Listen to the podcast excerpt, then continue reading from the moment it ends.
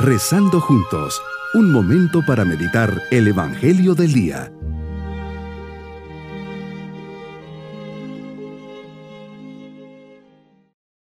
Con especial alegría comenzamos este día 5 de enero, siempre con la esperanza y confianza de poner nuestras vidas y proyectos bajo la protección divina.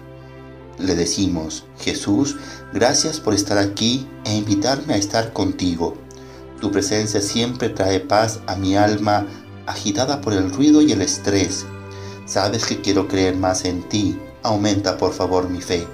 Deseo abandonarme en tus brazos amorosos, igual que un niño pequeño en los brazos de su mamá. Aumenta mi confianza en ti. Anhelo ser para ti un lugar de descanso, una murada donde todos puedan encontrarte. Aumenta mi amor.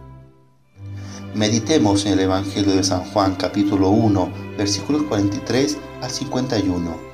Señor determina salir para Galilea. Nos hablas de un encuentro especial. Encuentras a Felipe y le dices, sígueme. Vas buscando almas generosas y disponibles que a pesar de sus limitaciones humanas, su escasa cultura y preparación, acepten tu llamado. Tu mensaje tiene una reacción en cada persona uno la va transmitiendo a otros y así sucesivamente. Vas llamando a algunos de la misma ciudad, pues Felipe era del mismo lugar que Andrés y Pedro. Felipe nos revela una gran afirmación. Hemos encontrado a aquel de quien escribió Moisés en la ley y también los profetas. Es una gran afirmación que queda luego confirmada cuando la transfiguración te encuentras hablando con Moisés y Elías ellos ya te han preanunciado y estos primeros apóstoles han recibido esta revelación, lo que hace que te sigan con más seguridad y confianza. Ya desde ese inicio te convertías para ellos en el Mesías. Felipe hace una aclaración, es Jesús de Nazaret, el hijo de José. Eso ya pone en entredicho lo anterior, porque Natanael, escéptico e incrédulo, y con toda razón, pues sería imposible que a los ojos humanos el Mesías saliera de un pueblito tan insignificante como Nazaret, tan pequeño y perdido en la nada. Tanto así que Natanael replica contundentemente, ¿de Nazaret puede salir algo bueno?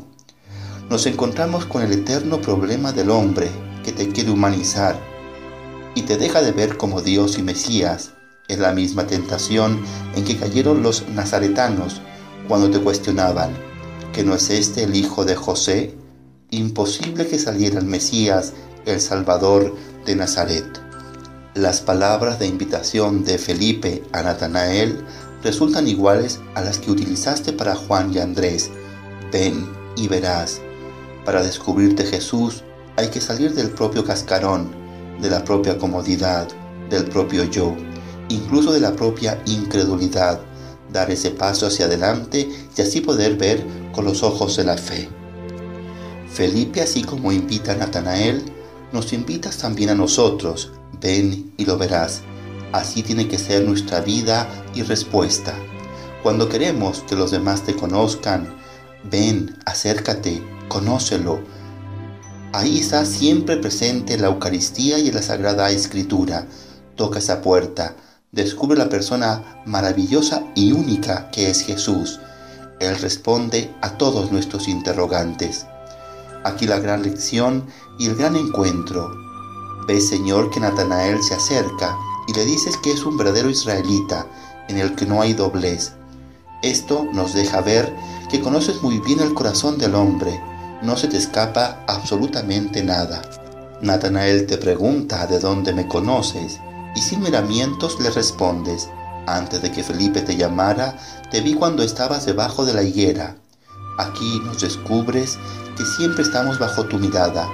Esto nos invita a vivir de cara a ti, sabiendo que conoces todos nuestros pensamientos, actitudes y comportamientos. Este descubrirle a Natanael lo que habías visto que hacía, le lleva a hacer una gran profesión de fe. Maestro, tú eres el Hijo de Dios tú eres el Rey de Israel. Que mi encuentro cotidiano contigo me lleve a proclamarte Maestro, Hijo de Dios, Rey del universo, el Mesías que tenías que venir. Qué gracia tan grande si lo digo con los labios, con la vida y con el corazón.